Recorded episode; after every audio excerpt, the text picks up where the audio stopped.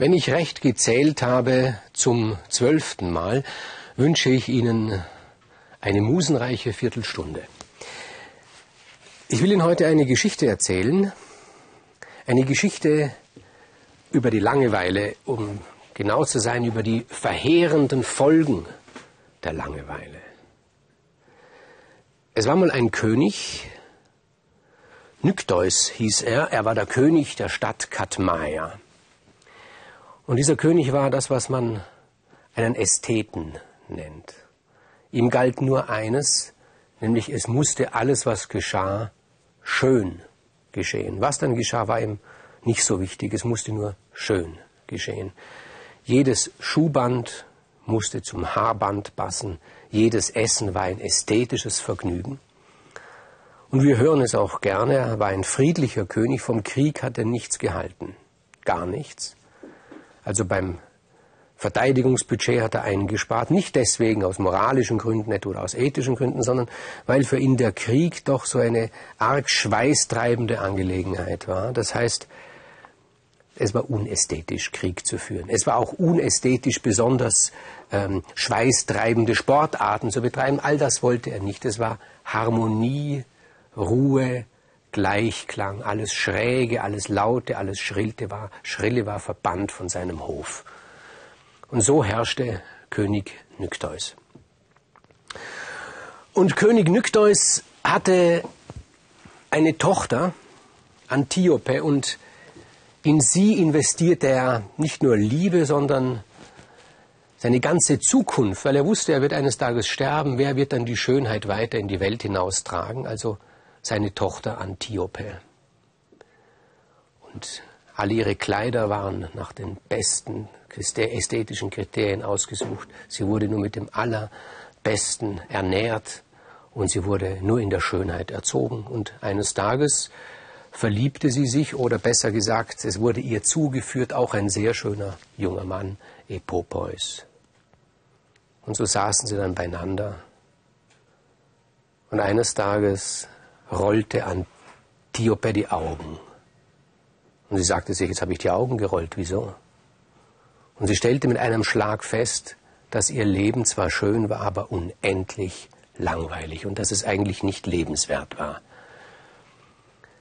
Und da ging sie hinaus in die Natur, in den Wald ging sie. In der Natur, dort fand sie, dort war alles chaotisch, dort war alles wild, dort war unordentlich und nicht schön.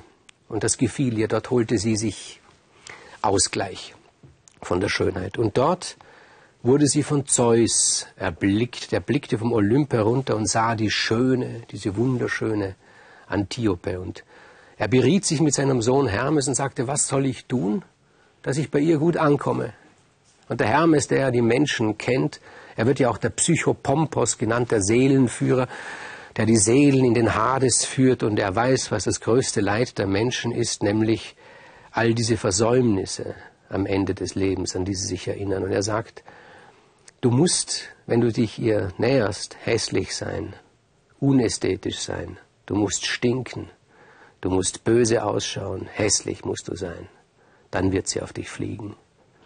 Und der Zeus hat den Ratschlag seines Sohnes angenommen. Er hat sich in einen Satyr verwandelt und eines Tages, als Antiope da im Wald stand, stand ihr so ein Satyr gegenüber, zottelig im Fell, mit einem sauren Atem aus dem Mund, mit bösen, verquollenen Augen. Und sie fürchtete sich vor ihm, aber gleichzeitig fühlte sie sich hingezogen zu ihm und der Satyr verführte sie. Er schlief mit ihr. Und sie lief nach Hause voll Ekel, aber gleichzeitig dieser Ekel war gemischt mit, mit Begehren. Und in dieser Widersprüchlichkeit, in dieser Zerrissenheit wurde Antiope noch schöner.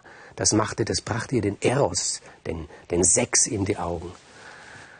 Und ihr Gatte Epopeus, der merkte das und sagt, was ist mit dir los? Du, du, du blühst so auf, du gefällst mir, du wirst so wild, lass uns, lass uns von diesem Hof gehen. Er wurde angesteckt von ihr. Darf ich dich wenigstens einmal begleiten, wenn wir, wenn du in den Wald gehst? Und sie sagt, nein, das will ich nicht.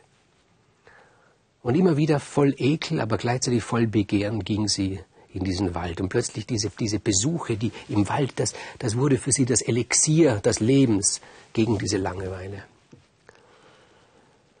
Und dann eines Tages merkte sie, dass sie schwanger war. Und sie wusste, sie ist schwanger nur von diesem hässlichen Untier, von diesem Monster, von diesem Satyr. Sie wusste nicht, dass es Zeus war.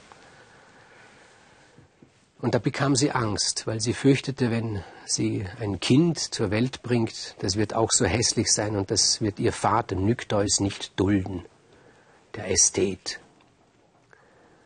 Und da sagte sie zu ihrem Mann Opopeus, zu Epopeus, du wolltest ja gehen, du wolltest fliehen, willst du immer noch? Und er sagte, ja, selbstverständlich, wohin du willst. Mit dir gehe ich überall hin. Warum willst du fliehen? Was ist mit dir? Und sie sagt, bitte frag nicht. Und er sagt, warum soll ich denn nicht fragen? Und sie sagt, das ist auch schon eine Frage, auch diese sollst du nicht stellen. Und sie flohen aus Katmaya. Und da war dann diese Ästhetik des Gedankens und der Empfindung aus dem Nykteus wie verblasen. In seine Tochter hatte er schließlich investiert. Und jetzt ist sie weg. Das konnte er nicht dulden. Und er wandte sich an seinen Bruder und sein Bruder Lykos war nun genau das Gegenteil von ihm. Der war einer, dem die Schönheit vollkommen egal war, ein Kriegsmann. Und er sagte zu ihm, Lykos, hör zu, ich brauche deine Hilfe. Du musst mich begleiten, wir müssen meine Tochter und ihren Mann, die da mit ihrem Gefolge weg sind, die müssen wir zurückholen. Die gehört mir, das ist mein Eigentum. Der Lykos sagt, ja klar, jederzeit. Allerdings schön wird's nicht werden. Ich meine, ich kenne dich ja. Sagt er, gut, die Schönheit ist im Augenblick ausgeblendet, sagte Nykteus. Ich möchte meine Tochter wieder haben. Und sie nahmen die Spur auf und sie fanden die beiden, Epopeus und Antiope. Und es kam zu einer Auseinandersetzung und unglücklicherweise führte Epopeus das Schwert. Er wollte gar nicht, unglücklicherweise rutschte aus. Jedenfalls, er tötete den Vater der Antiope. Und da war plötzlich große Trauer in ihr und sie Verzweiflung, weil sie hat ihren Vater ja geliebt und sie fragte sich, was ist das für eine Empfindung, was ist das für ein Gefühl? Das kannte sie bisher nicht. Bisher war ja alles schön, ruhig gewesen. Es war das Gefühl des Leids. Es war nicht unbedingt angenehm, aber es war eines ganz sicher nicht, es war nicht langweilig. Und sie dachte sich, lieber will ich Leid haben als Langeweile. Und nun hat Lykos, der Bruder des getöteten Königs die Gewalt an sich gerissen. Er hat Epopeus getötet und hat Antiope, das verwöhnte, schöne Kind, zu sich in Gefangenschaft genommen. Und sie sagte, er sagte zu ihr, du wirst sehen, man kann aus dem schönsten Menschen einen hässlichen Menschen machen, wenn man sich nur recht bemüht. Und er hat sich recht bemüht. Er hat ihr die ältesten, schlimmsten Kleider angezogen, hat sie mit Asche beworfen und auf seinem Tross, mit dem er durch das Land zog, musste sie hinterhergehen. Sie war gefesselt und musste hinten nachlaufen, war dem Gespött preisgegeben. Hochschwanger, wie sie war. Und dann hat sie, ist sie niedergekommen unterwegs. Am Wegrand hat sie Zwillinge geboren. Und ihre Befürchtung, dass die Kinder des Satyrs so hässlich werden wie der Satyr, die trafen überhaupt nicht zu. Es waren zwei sehr hübsche, liebe Knaben.